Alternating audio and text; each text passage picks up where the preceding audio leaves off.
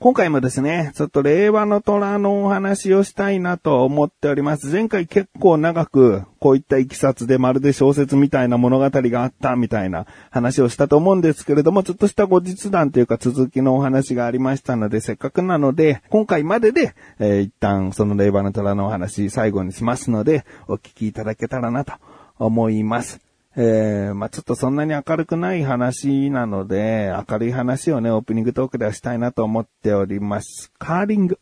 えー、前回話そうかなとも思ってたんですけれども、カーリングすごい見てましたね、今回のオリンピック。まあ、女子カーリングですけれども、あのー、結果的にはね、銀メダルでしたね。決勝戦で負けてしまっての銀メダルでしたけれども、やっぱりこの準決勝でスイスにえー、8対6で勝った。ね。で、このスイスに準決勝で勝ったのがどういうことかっていうと、一次リーグの総当たり戦の時、日本は、えー、最後の一次リーグの試合で、えー、スイスと戦ったんですよね。で、その時は4対8で、え、負けてしまってるんですね。で、スイスっていうのはそもそも強豪というか強くて、一次リーグの成績が8勝1敗だったんだよね。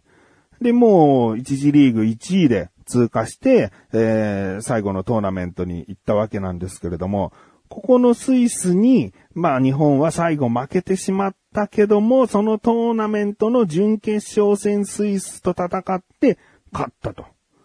いうことなんですよね。で、まあ、惜しくも決勝では敗れてしまったけれども、この感じがなんか僕スラムダンクに似てるなってえー、思ってて、スラムダンクも、その、ネタバレしますね。スラムダンク楽しみたい方は、ちょっともう一旦ここで、あの、聞くのをやめていただければと思うんですけれども、三能戦で勝って、ほとんどこう物語は終わっていったじゃないですか。その後、もう、三能戦の戦いが嘘だったかのように、湘北高校は負けてしまったみたいな、もう、ナレーションで終わっていく感じ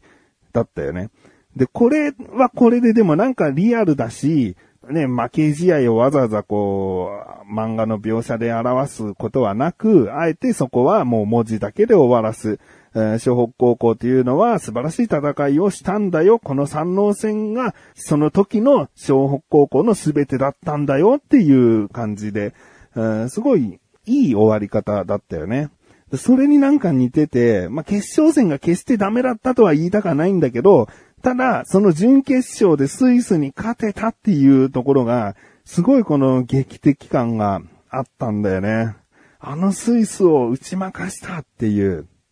うーん。だからまあ、もしこれがアニメか漫画化するんだったら、このスイス戦をクライマックスに持ってきた作品になるんじゃないかな。うん。なので、もうテレビでさ、なんかちょっとザッピングとかしてたら、あ、カーリングやってるとかぐらいやっててくれたら僕は見ますけどね。だから、それぐらいカーリング浸透していってくれた方が、オリンピックの時さらに、まあ、楽しめるようにもなるのかなと思うけども。うん、なかなかね、オリンピックだけでこう注目されがちだよね。うん。ということで、カーリング好きな自分がお送りします。菊池のなだらか向上心。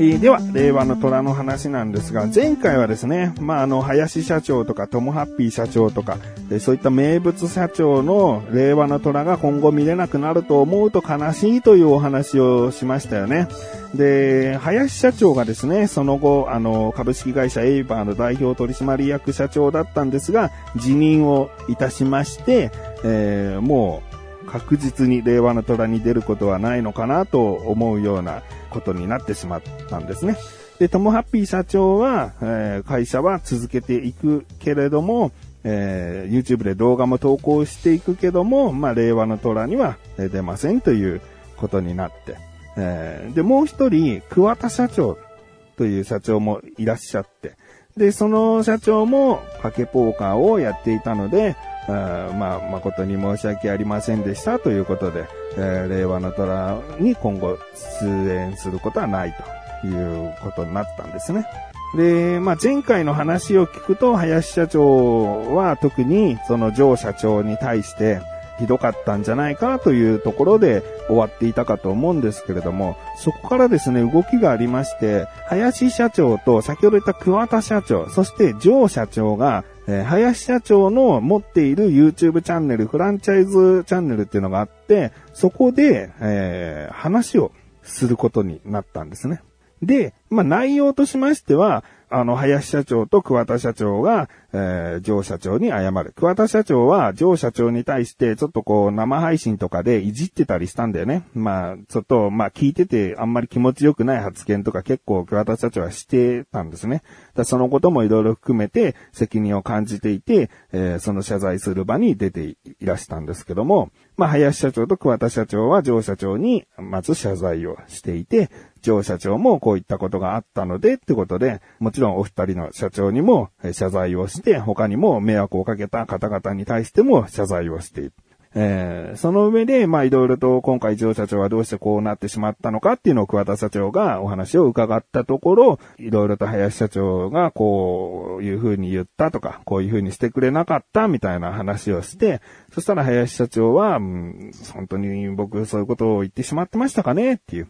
うん、まあ、林社長も上社長の言ってることが全てということを認めているわけではないんだけれども、まあ、そこまでね、言い合いになっても、ただこう言った言わないの話になっちゃうから、そこはね、林社長もこう悪いなと思ってた思いがある分、そんなにこう抵抗せずに、そうでしたか、申し訳ありませんっていう立場で、えー、話を聞いていてですね。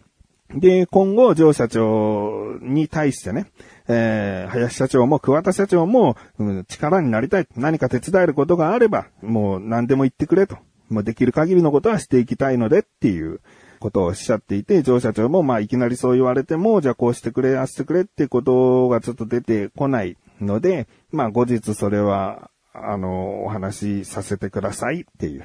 感じになってましたね。まあまあ、あの、そのことに関してはね、まああの、当事者同士がきちんとお話ができて、これから、えー、何かお手伝いさせてくださいねっていうムードで、その動画は終わりました。えー、で、それに関わっていた、その、とあるインフルエンサーの方が、まあこれにて一時決着したかなということなので、今後暴露はしませんという、えまあそもそもね、賭けポーカーをしていたっていうことを暴露した方はその方なんだけど、その方が一旦これで落ち着いたのかなというところで、まあ終わるんだけれどもね、僕一個だけすごいこう悲しいことがあって、林社長関連の、上社長関連のことに関してはそれでまあ収まったのかなと、えー、思うんですが、あの、令和の虎の主催、岩井社長がですね、賭けポーカーはしてなかったんですね。賭けポーカーはしてなかったんですが、賭け麻雀をしていたっていう疑惑が出てきちゃってですね。で、とある LINE のやりとりで、何十万負けた、なんだかんだっていう内容が出てきちゃったんだけど、それは、岩井社長が僕ではありませんと。うん、僕はかけてませんっていう風にね、ちゃんとこう、反論していたんだけど、その暴露をしたインフルエンサーの方が、そんなに思いっきり否定し続けないでくださいと。逆に僕が嘘つきになっちゃいますので、あまりにも否定し続けるなら、次の手を考えますよ、みたいな。多分それを岩井社長は見て、そこから数日間、音沙汰がなくなっちゃったんですね。えー、で、ここで黙っちゃうと、認めてるってことなのかなって思っちゃうし、まあ逆に、もういいや、めんどくさいことになるからしばらく黙っとこうっていう、どちらとも捉えられちゃうんだよね。えー、否定もしてないし、肯定もしてないんだけど、いや、黙ってるってことは、とも思っちゃうし、もう関わらないように黙ってるんだな、とも思えるし、だけど、どうやら証拠はありそうなんだよね。そのインフルエンサーの方のツイートを見る限り。うん、決してこう偽装したような、えー、嘘でたらめをこう公表するような方ではないらしいので、だから、ちょっとね、岩井社長も賭け麻雀ということが分かったら、令和の虎は多分潰れますね。僕はもうそれが 前回と同じ終わり方になっちゃうけど、それがショックだよ。令和の虎で名物社長のパフォーマンスが見れなくてショックですと終わって、今回は令和の虎がなくなっちゃうかもしれません。ショックですっていう話です。うーん、もう、なんでさ、こう、もう岩井社長が賭け麻雀やってたかやってなかったかはもう、もう僕はどっちでもいいじゃん。別に直接関わりのある人じゃないからどっちでもいいんだけど、もう、なんでかけるかね。えー、社長にならなきゃわからない領域なのかな。賭けポーカーにしても、賭け麻雀にしても、僕学生の頃ポーカーね、友達とこうよくやってたけど、かけることなんてしてなかったし、もちろん。そのなんか、ポーカーイコール掛け事っていう世間の認識もどこかであるみたいね。でも僕ポーカーなんて全然遊びっていうイコールまあ勝負みたいな部分でしかなくて、うん、かけるっていうのはまあカジノではあるんだろうなぐらいの、うん、認識だったのね。でももうポーカーやってるなんていう人は僕の今の感覚で言うともう7、8割の人は掛け事してんだって思っちゃうね。うん、麻雀にしてもそうね。麻雀も僕学生の頃結構ハマって友達と集まってやってたけど、麻雀そのものが楽しかったはずじゃんって。それ麻雀好きって言わないよねって思っちゃうんだよね。うん。麻雀なんてはい揃えて、自分でどういう手で上がってやろうかって考えることが楽しいんですよ。それで勝って、やった何万ゲットだみたいな、なんかお金をかけて楽しむものにしてる時点で、麻雀好きじゃないよね。麻雀を怪我してるよね、なんか。うん、そんな人が麻雀好きとか麻雀を応援してるとか言ってほしくないなって思っちゃうんだよね。令和の虎でも過去に麻雀に関連した事業を始めたい人とか結構志願者で出てきてて、そのたんびに岩井社長がまあどこかちょっとこう、僕も麻雀やるんで、みたいな話とか、他の社長も麻雀がじゃあ上手くなるなら投資しようかなみたいななんか、その雰囲気って、うわ賭け麻雀好きだったからそんなこと言ってんのかって思っちゃう見方をしちゃう。うーん、だからそんなんじゃないじゃん。麻雀そのものが楽しいんでしょって。じゃない、じゃないんだとしたら麻雀好きなんて言わなくていいよ。ギャンブル好きじゃん、ただの。もう賭けポーカーも賭け麻雀も。なんその賭けがつかない状態で好きかどうかを判断してもらいたいなって思います。まあこれは別にね、岩井社長に対して言ってるわけじゃなくて、なんか世の中麻雀好き、ポーカー好きって言ってる人の中で、家計があった上じゃないと多分好きじゃないっていう人すごく多いんだろうなって思ったので言いました。うん、でもなんか、かけちゃってるのかな？ほんとそういう見方になってきちゃって嫌ですね。